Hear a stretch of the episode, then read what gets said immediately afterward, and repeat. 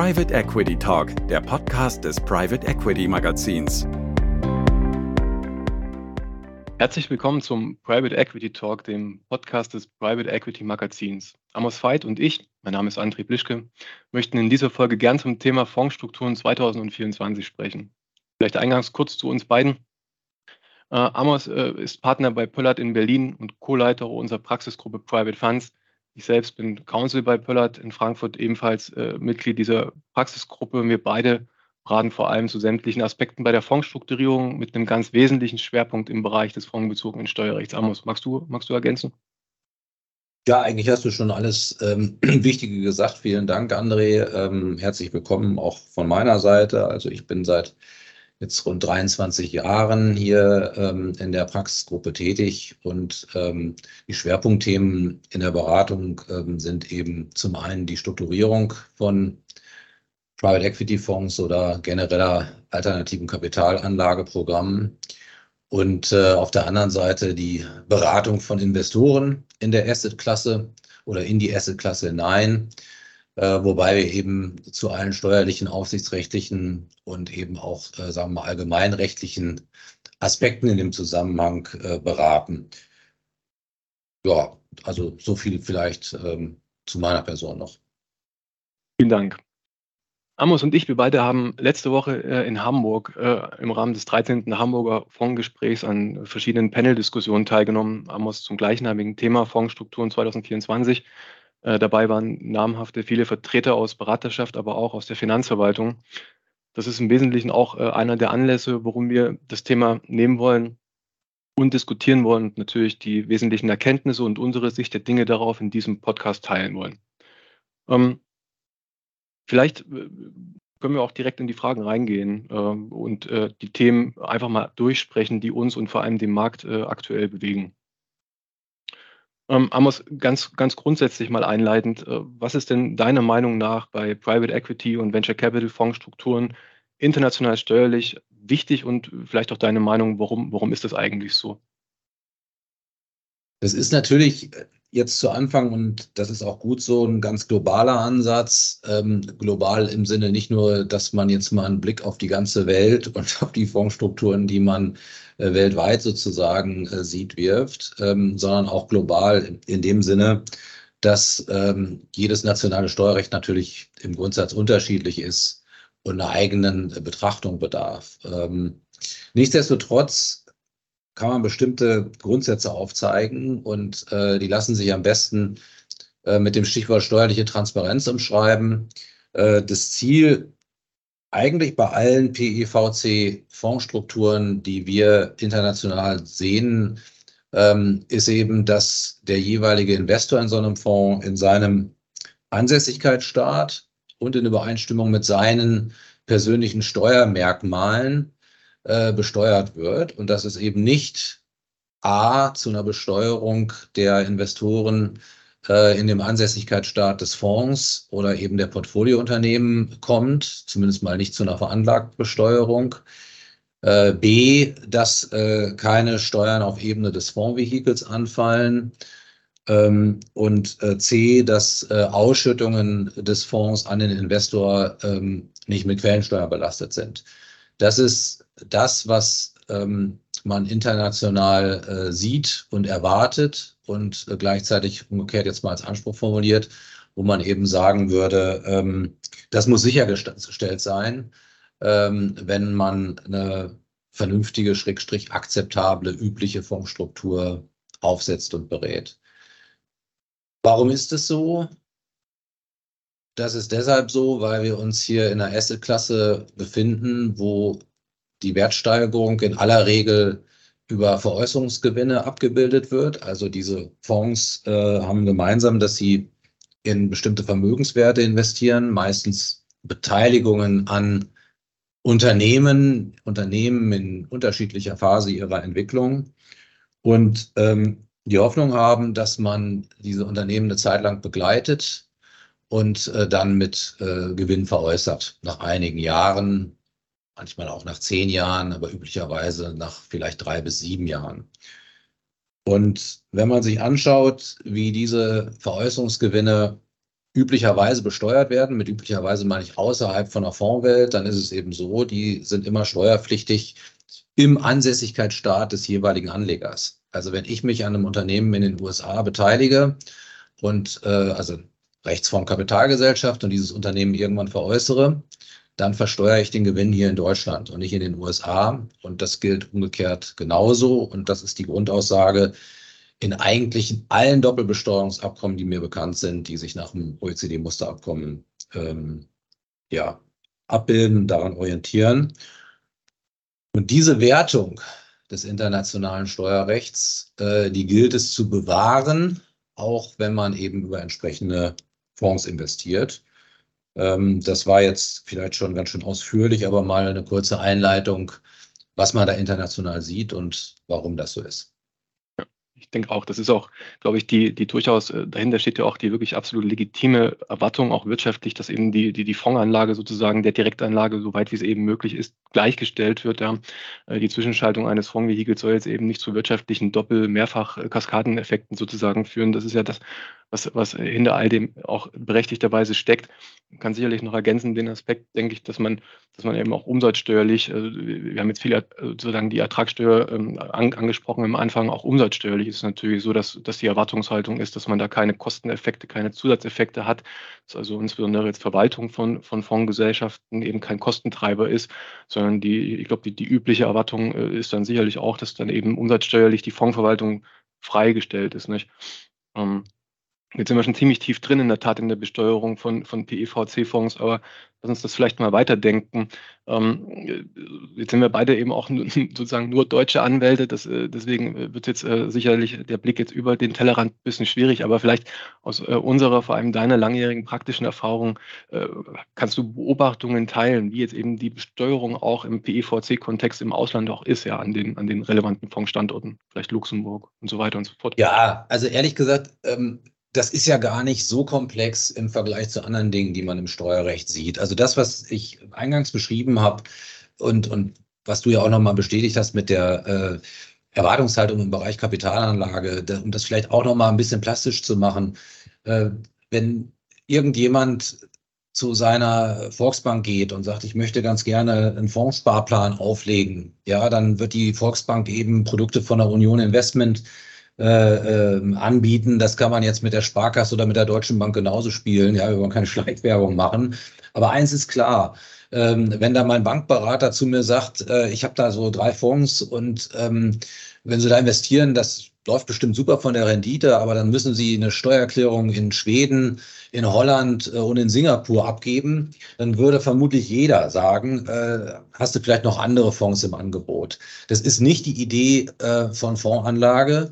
Äh, sondern die Idee von Voranlage ist, dass man am Ende des Jahres eine Steuerbescheinigung von seiner Bank bekommt, äh, das äh, in seiner Steuererklärung entsprechend aufgreift und angibt und dann eben im Inland damit besteuert wird. Und ähm, damit hat man dann seinen Job gemacht. Das ist auch die in der Praxis gelebte Wirklichkeit. Und genau die gleiche Erwartungshaltung haben Kapitalanleger im Bereich von alternativen Kapitalanlageprogrammen, die eben nicht öffentlich gehandelt sind, also Private Equity beispielsweise.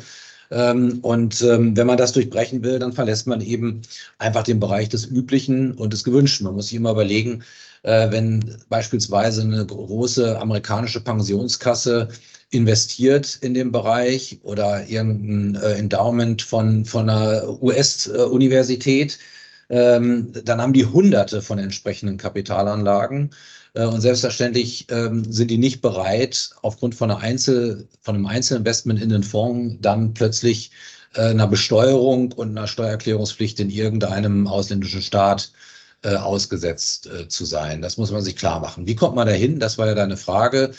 Ähm, auch das ist relativ übersichtlich. Es gibt im Grundsatz zwei Möglichkeiten. Das eine sind spezielle Regime, also sprich, man hat diese Programme in die äh, Fondsbesteuerung hineingenommen und dann eben diese Fonds von einer Besteuerung im jeweiligen Land freigestellt, von einer Quellenbesteuerung auf Ausschüttungen freigestellt und Investoren, äh, die in entsprechende Fonds investieren, ähm, von einer Steuererklärungspflicht und beschränkten Steuerpflicht in dem Ansässigkeitsstaat des Fonds freigestellt. Das ist der Weg, den in Europa sehr viele Länder gegangen sind. Luxemburg allen voran als äh, größter und wichtigster Fondsstandort, aber auch Italien, Frankreich, Spanien, ähm, um, um da nur einige zu nennen. Der zweite Weg ist eben nicht der Weg äh, eines äh, Sonderregimes, ähm, steuerlich und aufsichtsrechtlich, sondern äh, der Weg einer Personengesellschaft, die steuerlich transparent ist, was bedeutet, sie wird eben als vermögensverwaltend behandelt und unterhält keinen Gewerbebetrieb. Das ist der Weg, ähm, den die USA gegangen sind, den Großbritannien gegangen ist, Dänemark ist den Weg gegangen, Südafrika, Australien. Äh, alle Fonds, die in den Ländern aufgelegt sind, also zumindest mal jetzt wieder im Bereich Private Equity Venture Capital, funktionieren nach diesem Prinzip. Sie werden eben als nicht gewerblich behandelt und damit habe ich die volle steuerliche Transparenz, so wie wir die eben beschrieben haben. Ähm, das ist im Übrigen auch der Weg, äh, den Deutschland gegangen ist wenn man das mal so ausdrücken drücken will, weil gegangen, das ist jetzt nicht irgendwann mal eine große politische Entscheidung getroffen worden, sondern man hat ähm, in den 80er Jahren angefangen, ähm, als diese ersten Fondsstrukturen hier bei uns äh, aufkamen, äh, das abzuklären mit der Finanzverwaltung über verbindliche Auskünfte und darüber hat sich dann eine Praxis entwickelt und das war unser Weg. Ähm, ja, also der Weg ging dann erstmal äh, gute 20 Jahre so. Und ähm, dann entstand das Bedürfnis, insbesondere innerhalb der Finanzverwaltung, dass man das mal in einen festeren Rahmen gießt. Äh, und der festere Rahmen war dann eben ein BMF-Schreiben, also ein Anwendungserlass des ähm, Bundesministeriums für Finanzen. Ähm, und da hat man dann gemeinsam mit den, äh, mit den Einkommensteuerreferenten der Länder drei Jahre dran gearbeitet und dann ist das eben kurz vor Weihnachten am 16. Dezember 2003 erlassen worden. Und ähm, man ist davon ausgegangen, das ist unser Rahmen. Und wenn man sich in diesem Rahmen bewegt, dann ist man im Grundsatz Privatvermögensverwalten unterwegs. Und damit habe ich eine Struktur geschaffen, die dem entspricht, was wir jetzt so als ähm, äh, das beschrieben haben, was, was die internationalen Anforderungen sind. Ja, das ist ja interessant. Also drei Jahre lang Arbeit an dem äh, PE-Schreiben äh, äh, steht ein bisschen mehr drin als das, was in Luxemburg in den entsprechenden Erlassen drin steht. Beispielsweise, da steht platt drin, AIF, Personengesellschaft, ist einfach nicht gewerblich tätig. Also die haben ihre Aufgabe ziemlich gut gemacht im Sinne von einer ziemlich klaren Guidance.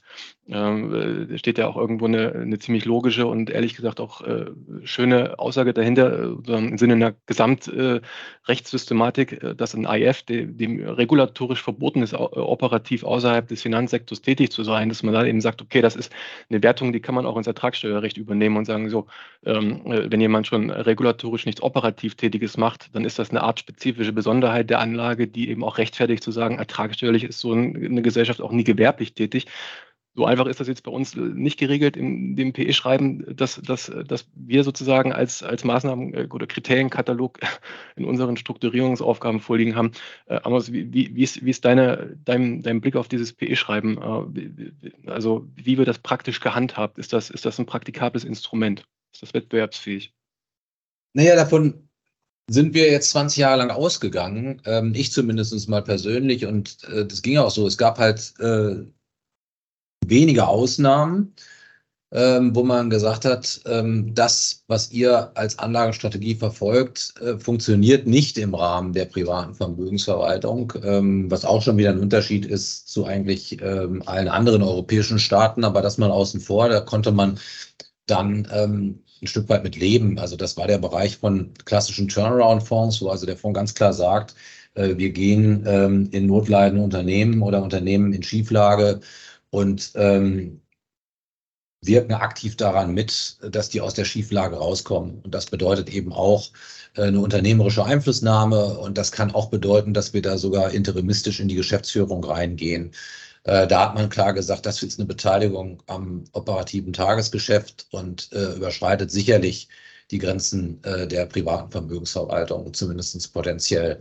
Äh, dann gab es eben Fälle, äh, die auch schwierig waren im Bereich ganz, ganz frühe Investments, also die sogenannten Inkubatoren, oft forschungsnah oder universitätsnah, wo eigentlich noch gar kein Unternehmen da ist, sondern nur eine Idee, eine Keimzelle und wo man eben ähm, unterstützt deswegen also dieses Bild des Inkubators, des Brutkastens und ähm, Dinge, die ganz klar zur ähm, operativen Geschäftsführung für so ein Unternehmen gehören, äh, den Unternehmern eigentlich abnimmt und die für die abbildet, wo man auch gesagt hat, also das ist eine Mischform. Da besteht zumindest mal ein Risiko, dass man das als, als Company Building, als Unternehmensentwicklungsgesellschaft wertet, was dann eben zu einer Gewerb Gewerblichkeit führen würde. Ähm, das, ist das, das ist das Thema. Ich springe noch mal geistig einen Schritt zurück. Ähm, weil man sich das immer wieder klar machen muss. Äh, wir haben ja im Moment äh, viele Diskussionen, wir haben auch mediale Aufmerksamkeit zu dem Thema und da wird vieles äh, leider eben verkürzt oder sogar schief dargestellt, weil es geht eben nicht darum, Überstrukturierung Steuern zu vermeiden oder Überstrukturierung einen Zustand herzustellen, der nicht dem naturgemäßen Steuerzustand entspricht, wenn man das jetzt mal so framen will, ähm, sondern es geht darum, äh, durch eine Struktur nicht das Gegenteil zu bewirken, sondern äh, das sicherzustellen, was steuerlich der Norm und der internationalen Wertung entspricht. Wenn wir hergehen und einen Private Equity Fonds oder einen Venture Capital Fonds als steuerlichen Gewerbebetrieb behandeln, dann behandeln wir den so wie ein großes Stahlwerk oder eine Schraubenhandels GmbH und Co. KG. Ähm, das ist aus meiner Sicht ähm, eine wirklich schiefe Wertung, weil ähm, es äh, in dem einen Fall darum geht, dass ich mich als Anleger, als ausländischer Anleger insbesondere an einem operativen Unternehmen beteilige, wo man eben auch sagt, das ist ein Unternehmen, da fahren Lastwagen rein und raus, äh, das Ding hat Emissionen und belastet unsere Umwelt. Ähm, da arbeiten viele Menschen, die äh, haben Kinder und die gehen zur Schule und vorher in den Kindergarten und ich weiß nicht was alles. All diese Dinge müssen finanziert werden. Deswegen ähm, werden diese, äh, wird eben so ein Unternehmen zur Gewerbesteuer beispielsweise herangezogen. Plus ist es eben gerechtfertigt, ähm, dass dann auch ein ausländischer Anleger seine operativen Gewinne aus dieser Betriebsstätte da im Inland versteuert. Das ist anders in dem Bereich, über den wir hier sprechen. Äh, das Fondsgeschäft, äh, das sind ähm, Anlageprogramme und ähm, da ist es aus meiner Sicht eine Durchbrechung der Normalwertung, wenn ich hergehe und die entsprechend ähm, einfach mal wie ein Stahlwerk steuerlich behandeln. Ähm, aber du hattest ja die Frage gestellt, äh, wie glücklich ist man denn mit dem BMF-Schreiben? Ähm, das BMF-Schreiben hatte immer schon zwei Nachteile gegenüber dem, was wir in anderen Ländern gesehen hatten. Das eine war, ähm, es hat eine Reihe von Beschränkungen mit sich gebracht, äh, die man im Ausland nicht hatte. Ich habe jetzt im Bereich von von Inkubatoren oder auch Turnaround-Fonds das schon kurz angerissen. Also das ist das Kriterium, keine Beteiligung am aktiven Tagesgeschäft meiner Portfoliounternehmen. Das war sicherlich strenger. Ähm, daneben hat man ähm, eine Reihe von Begrenzungen, äh, was die äh, Nutzung von Fondskreditlinien angeht, auf Fondsebene, weil im Grundsatz ein Leverage-Verbot gilt äh, im Rahmen der privaten Vermögensverwaltung. Ähm, und ähm, ja, es gibt noch so Spezialthemen, Besicherungen, die damit zusammenhängen, also Besicherungen der Verbindlichkeiten von Portfoliounternehmen. Ich will jetzt nicht zu weit ins Detail gehen, sprich, äh, kurz gesagt, es war ein bisschen strikter, als es ähm, in anderen Jurisdiktionen war. Und das Zweite, und das ist leider äh, noch wichtiger, es war eben unklarer.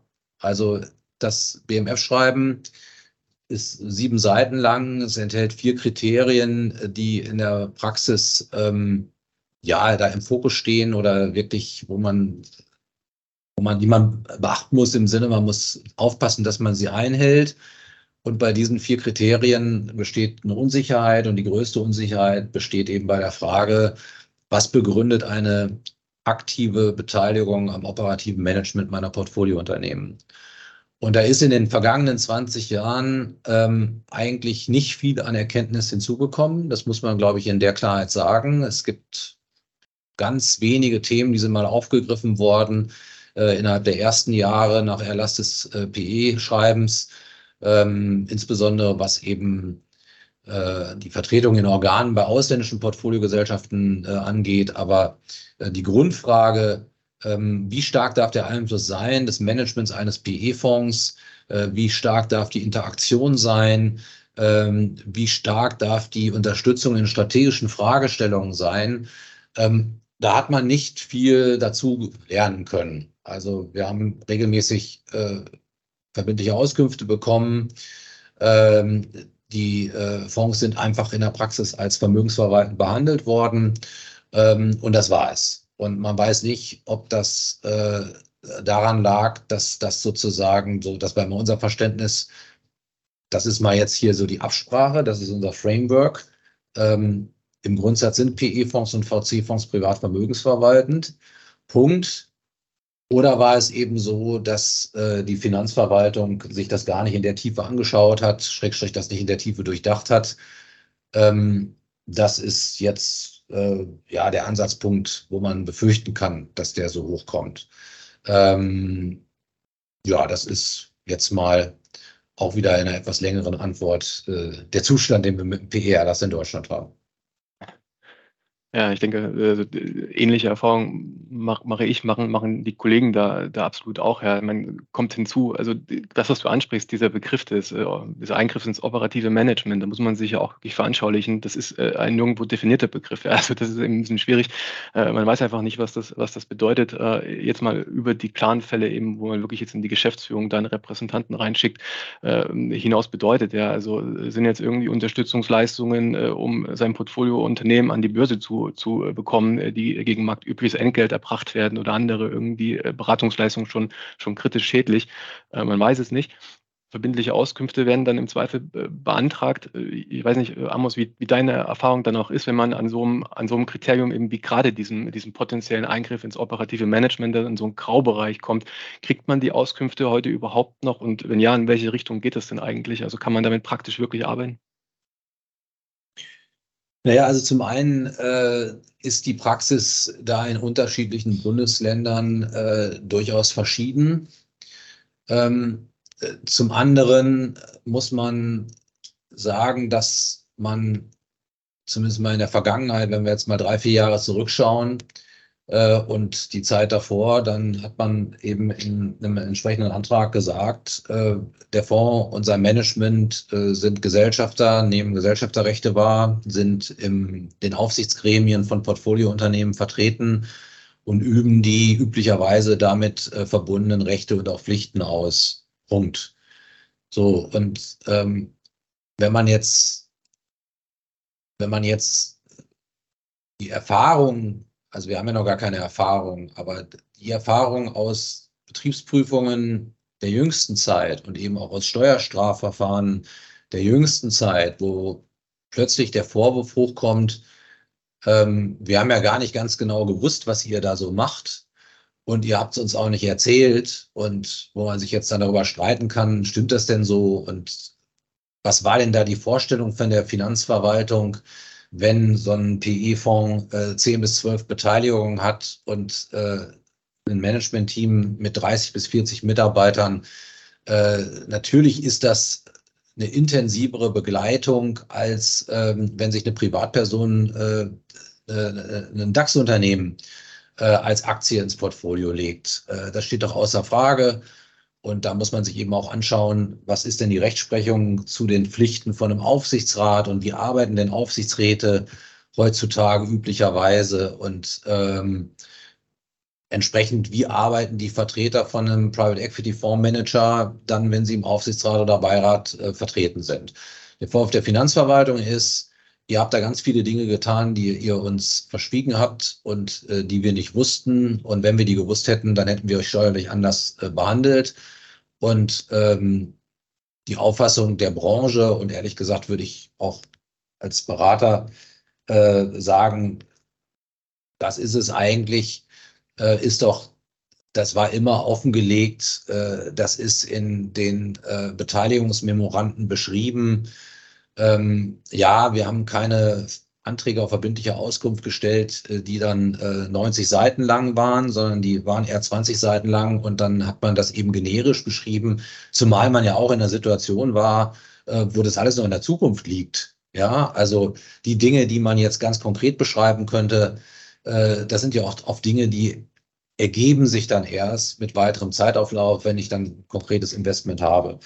Ähm, das, das ist das ist da die Situation und dadurch ist ja auch ein Stück weit, ähm, also aus dieser Diskussion, die man jetzt, die jetzt im Raum steht, ist die Unsicherheit entstanden, weil ähm, niemand mehr genau weiß, ähm, was ist denn jetzt eigentlich die Auffassung der Finanzverwaltung im Moment? Ähm, wir wissen zum Teil nicht mal, was ist denn deren Vorstellung von der bisherigen Praxis? Ähm, wenn ich da mal von, davon ausgehe, die Vorstellung deckt sich mit unserer Vorstellung, nämlich im Grundsatz ist das Privatvermögensverwalten, was so ein Fonds und dessen Management tut. Ähm, dann ist die nächste Frage, ändert sich das jetzt, ja oder nein? Das weiß man alles nicht. Und mehr Sicherheit, ja, kann man dann ähm, bekommen, wenn man bestimmte Handlungen anfragt. Aber das sind dann eben auch immer nur Ausschnitte. Also ein Beispiel, wenn ich jetzt anfrage, ist es schädlich, wenn im Beirat oder Aufsichtsrat strategische Grundsatzentscheidungen diskutiert werden und das Beirats-Aufsichtsratsmitglied dazu vielleicht auch konkrete Anregungen gibt. Ich glaube, auf Basis der Rechtsprechung ganz klar nein. Das ist Aufgabe von einem Beirat und von einem Aufsichtsrat, aber das wäre mal ein Punkt, ähm, was man anfragen könnte und wo man dann in dem Punkt äh, äh Sicherheit hätte. Ähm, dann gibt es aber eben wahrscheinlich mindestens 99 sonstige Konstellationen, die sich in der Praxis irgendwann mal ergeben könnten oder ergeben haben, die man dann noch nicht angefragt hat und auch wieder anfragen könnte. Das heißt, ähm, man kommt da nie an, an einen Punkt, wo man sagt, jetzt ist alles in seinen Verästelungen geklärt, sondern man braucht da eine grundsätzliche Richtungsentscheidung. Ähm, und das ist äh, die Krux die, man dachte, man hätte die. Man dachte, wir haben hier im Grunde genommen eine gesicherte Praxis und die wird auch so gelebt. Und das, was man jetzt erfahren muss, Schrägstrich erlebt, ist, das wird ähm, angegriffen, aufgegriffen ähm, von der Finanzverwaltung ähm, im Moment in München, in Bayern. Und ähm, man weiß eben da nicht genau, äh, wo geht die Reise hin. Und äh, diese Unsicherheit ist äh, belastend für unsere Mandanten, äh, die über die letzten 20 Jahre entsprechende Fondsstrukturen aufgelegt haben und sich jetzt fragen, ob das, was man sich da vorgestellt hat und was man im Übrigen zum Teil auch über verbindliche Auskünfte abgesichert hat, ob das ähm, weiterhin so gesehen wird, wie man immer gedacht hat, dass es gesehen wird. Das ist die eine Frage. Und das zweite ist, ähm, und das gilt natürlich für die Mandanten, aber auch für uns als Berater, kannst du ja auch nochmal sagen, ähm, wie du das empfindest, wie du damit umgehst, André. Äh, was rät man jetzt eigentlich Mandanten? Ähm, kann man eigentlich noch guten Gewissens äh, eine vermögensverwaltende Personengesellschaft äh, strukturieren und ähm, dem Mandanten mit Hinsicht hinreichender Klarheit sagen, ähm, das wird schon halten, so wie wir das machen? Das ist die, die alles entscheidende Frage sozusagen. Blick ins nächste Jahr, Fondsstrukturen 2024, was macht man jetzt? Ähm, klar, ist schwierig zu beantworten. Äh, Optionen sozusagen hast du schon an, skizziert. Ja, also klar, man kann eben jetzt versuchen, äh, auch aus Erfahrung vielleicht von Vorgängerfonds da eben möglichst wirklich breite, verbindliche Auskunftsanträge eben zu stellen, da den Sachverhalt sozusagen im Vorhinein wirklich umfangreich zu disclosen, dann eben wirklich von den 20 Seiter verbindliche Auskunftsanträge zum 90 Seiter wechseln.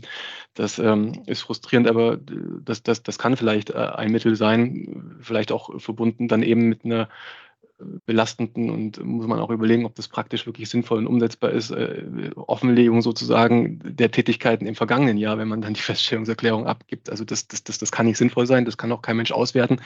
Äh, nur man muss sich natürlich in die Richtung jetzt Gedanken machen. Man kann natürlich auch überlegen, ob man eben in die, also bewusst einfach in die Gewerblichkeit natürlich geht, ja, dass man eben Personengesellschaftsstrukturen äh, jetzt einfach bewusst gewerblich strukturiert ähm, vielleicht auch sogar direkt gewerblich prägt, damit die Diskussionen zumindest abgeschnitten sind. Das ist aber, äh, da, da, da spiele ich den Ball auch gern zurück, Amos. Also ich, ich habe ein bisschen das Gefühl, dass das im Marketing, dass man sich da eben äh, ein blaues Auge holt, denn äh, das, das, das beißt sich eben mit dem, was wir eingangs ja sagten, ja, äh, was eben so eine typische, schöne, attraktive Fondsstruktur hergeben soll. Denn äh, damit hat man eben vor allem die internationalen Anleger so ein Stück weit verkrault, wenn man denen sagen muss, äh, gut, ihr könnt vielleicht die Einkünfte, die ihr in Deutschland versteuert, bei euch im Heimatstaat anrechnen nach Doppelbesteuerungsabkommen, aber ihr müsst es eben erstmal in der fremden Jurisdiktion erklären und versteuern. Das ist eben schwierig, glaube ich. Das ist so ein bisschen die gewerbliche Fondsstruktur. Ja, natürlich habe ich die Unsicherheiten vermieden, wenn ich jetzt die Flucht nach vorn antrete und ähm, einen gewerblichen Fonds auflege. Ich kann, ähm, ich, ich, ich kann mit den, da können wir auch nochmal drüber sprechen, was sind dann eigentlich die Folgen und warum sind die jetzt so schlimm? Ähm, ich verlasse eben das, was den internationalen Standards entspricht.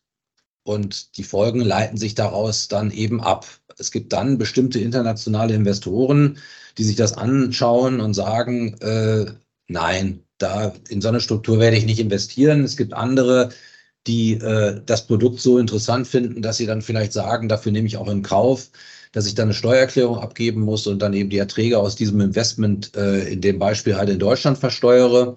Ähm, auch wenn das bei meinen anderen 287 Fondsinvestments weltweit nicht so ist.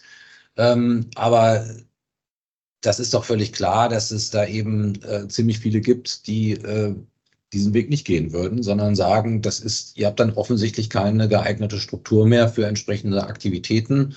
Und dann passiert genau das, was äh, politisch ja gerade nicht gewollt ist, dass man eben kein ausländisches Kapital akquirieren kann, um Unternehmensentwicklungen in allen möglichen Phasen der unternehmerischen Entwicklung in Deutschland zu finanzieren. Das ist ja erklärtes Ziel ähm, wenn man sich da die Begründungen zu den letzten Gesetzespaketen anschaut, auch von der aktuellen Bundesregierung. Und äh, das wird natürlich ein Stück weit konterkariert. Aber André, du kannst ja vielleicht noch mal ganz kurz ähm, auch äh, zusammenfassen, was sind denn die Folgen äh, von einer gewerblichen Personengesellschaft im Vergleich zu der vermögensverwaltenden Personengesellschaft?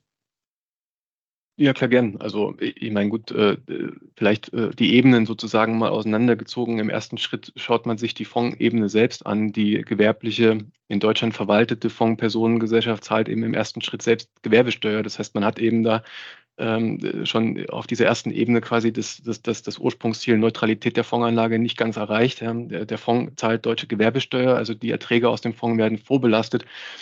Die Gewerbesteuerlast des Fonds hängt ein bisschen von seiner Anlegerstruktur ab. Ja, äh, Equity Capital Gains, also Eigenkapitalveräußerungsgewinne des Fonds, soweit sie entfallen auf Körperschaften, also vor allem eben institutionelle Anleger, sind auch schon auf Fondsebene privilegiert besteuert, ja, also effektiv zu weniger als ein Prozent letztlich steuerlich belastet. Also da, da kann man natürlich irgendwie äh, auch mit einer, mit einer vernünftigen Auswahl in Anführungszeichen seiner, seiner Anleger äh, und mit dem entsprechenden Einkünftemix, äh, PEVC typisch eben überwiegend Equity Capital Gains, natürlich die Steuerlast drücken.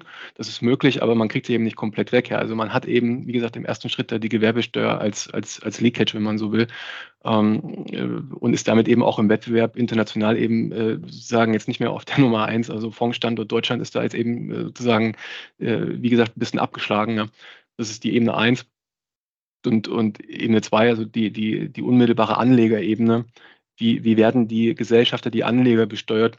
Das kann man auch noch beliebig differenzieren. Äh, da wird man nicht fertig. Jetzt vielleicht grob äh, in Deutschland ist es sicherlich für die Institutionen, für die, für die Corporates vor allem ziemlich neutral, ob ein Fonds gewerblich oder vermögensverwaltend ist.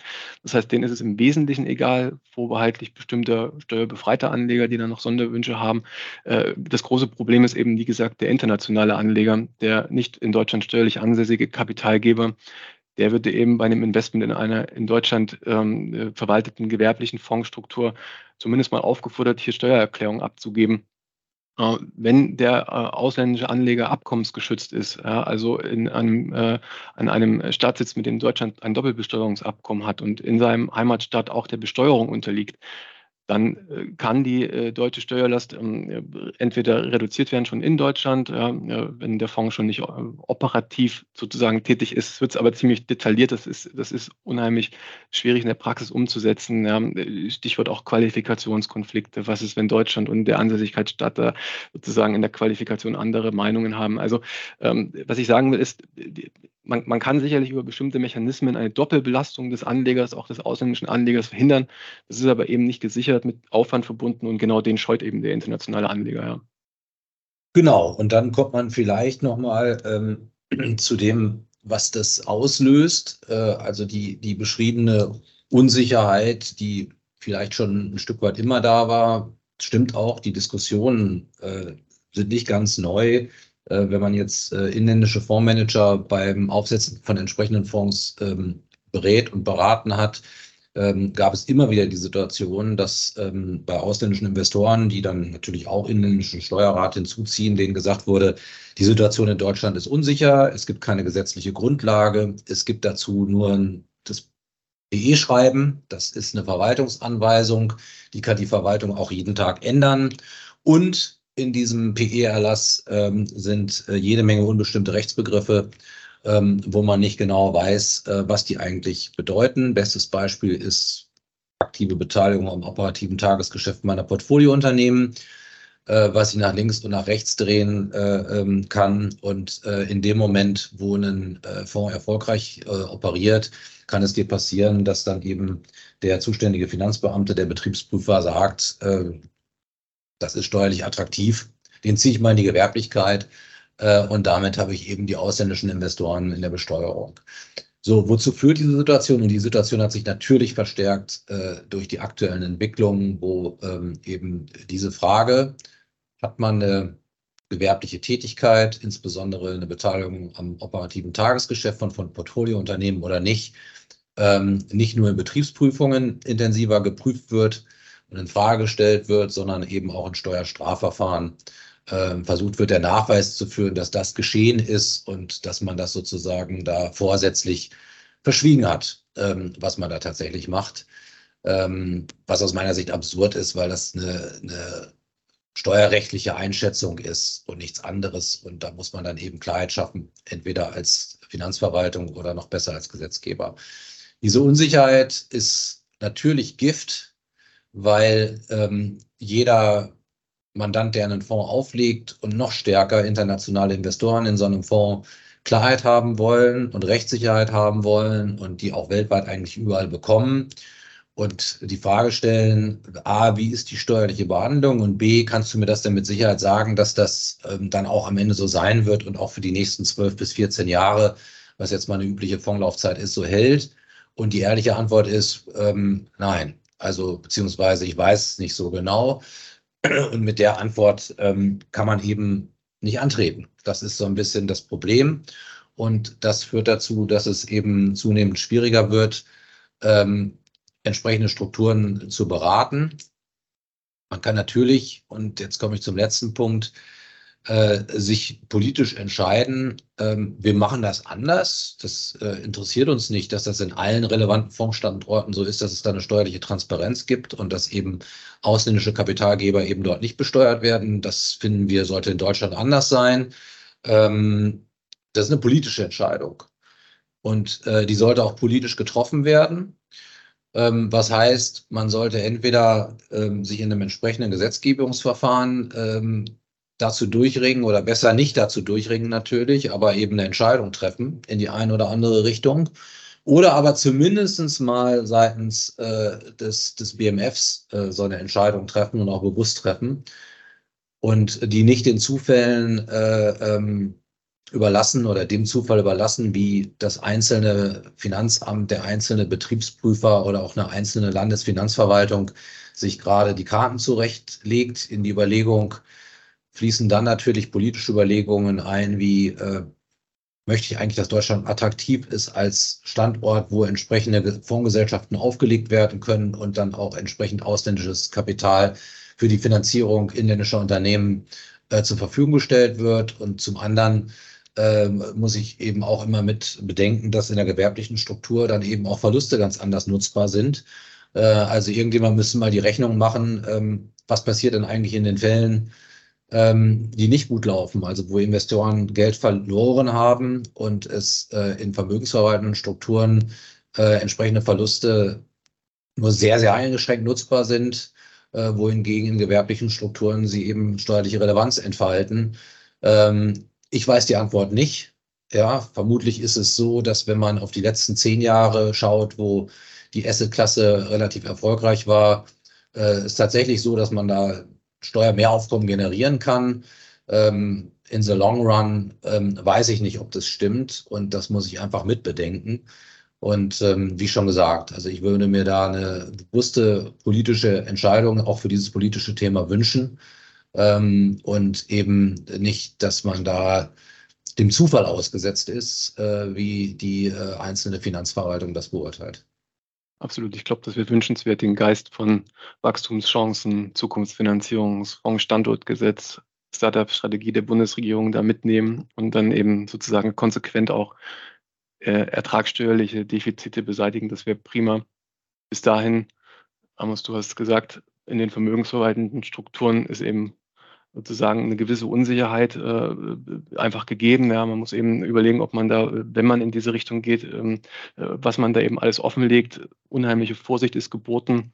Ähm, man, man, man sollte überlegen, ob die gewerbliche Struktur vielleicht für den Einzelfall äh, eine Möglichkeit bietet, eine Alternative zu sein. Man kann auch nochmal das haben wir jetzt hier auch nicht gemacht und werden wir äh, in the interest of time sozusagen auch nicht machen, aber nochmal überlegen, ob im Einzelfall nicht auch eine intransparente Struktur über Investmentfonds geeignet sein kann. Das ist in vielen Fällen sicherlich nicht der Fall, aber in manchen mag das gehen.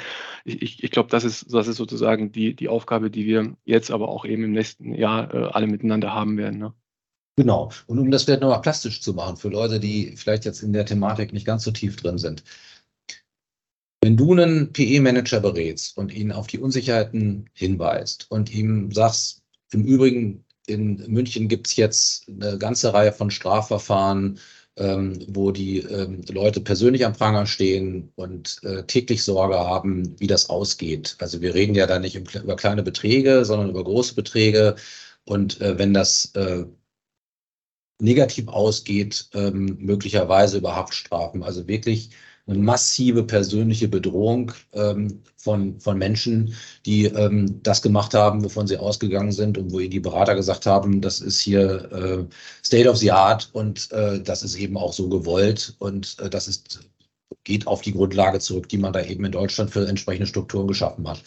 So, dieser Manager, dem sagst du jetzt, was ihm da droht, und dann sagt er, nee, dann gehe ich lieber in die gewerbliche Struktur äh, und äh, sammle da unter Umständen 20 Prozent weniger Kapital ein äh, und entscheide mich bewusst äh, für diese Struktur. Und bei dem ähm, investiert der Ausländer äh, A ähm, und äh, lässt sich erklären, warum der jetzt eine gewerbliche Struktur hat. Der schlägt, dieser Ausländer A schlägt acht Wochen später bei mir auf mit einem anderen Fondsmanager, äh, der ähnliche Überlegungen hatte, aber dem ich gesagt habe, du hast die letzten fünf Fondsgenerationen Privatvermögensverwalten gemacht und du verfolgst jetzt die gleiche Anlagestrategie in dem Fonds Nummer sechs wie in den letzten fünf und ich würde dir empfehlen, das einfach stringent durchzuziehen und weiterhin das zu machen, was du bisher auch gemacht hast. Ähm, vielleicht noch genauer darauf zu achten, dass du sämtliche Kriterien des PE-Erlasses einhältst äh, auch wenn das eine Gesamtbetrachtung ist und das Ganze nie so gedraftet war, dass eben beim Reißen eines Einzelkriteriums man automatisch in der Gewerblichkeit ist. Auch das gehört zu weit dazu. Also macht das weiter so. Und jetzt kommt der Investor A und ich habe den in einer, in einer Telefonkonferenz und der fragt mich, äh, ich war vor acht Wochen beim André Blischke und da hatte ich einen Fonds, der hatte jetzt für mein Gefühl eigentlich genau die gleiche Anlagestrategie wie deiner. Wie rechtfertigst du denn, dass ihr vermögensverwaltend sein könnt, wenn der es nicht sein kann? Und das ist genau das Problem, was sich für die Beraterschaft ergibt. Das sind dann hoch individuelle Entscheidungen, die zum Teil gar nichts mehr mit Steuerrecht zu tun haben, sondern mit Risikoabwägung, mit den persönlichen Umständen. Ist das mein Fonds Nummer eins oder ist das mein Fonds Nummer sechs? Also äh, das fließt da alles mit ein. Ähm, was aber natürlich für jemanden, der aus den USA da drauf schaut oder aus dem sonstigen Ausland komplett absurd erscheint, weil der sieht nur zweimal den gleichen Sachverhalt mit einer komplett unterschiedlichen steuerlichen Würdigung. Und das macht uns das Leben in Deutschland so schwer. Absolut. Prima. Vielen Dank, Amos. Dann äh, schauen wir mal, äh, wie das nächste Jahr anläuft. Vielleicht schalten wir uns dann noch mal zusammen und äh, können sozusagen zurückblicken, hoffentlich mit besseren, positiveren Nachrichten. Vielen lieben Dank äh, dir, Amos. Vielen lieben Dank Ihnen allen fürs Zuhören. Wenn Sie zum ganzen Rückfragen haben, dann melden Sie sich natürlich bitte jederzeit gern bei uns. Ansonsten bis zum nächsten Podcast. Dankeschön.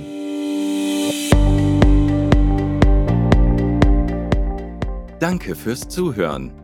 In unserem Online-Magazin unter www.pe-magazin.de halten wir Sie zu den aktuellen Themen der Private Equity Branche auf dem Laufenden. Schauen Sie gern einmal rein oder folgen Sie uns auf LinkedIn. Alle Podcasts-Folgen gibt es im Magazin und als Abo unter Private Equity Talk überall dort, wo es Podcasts gibt.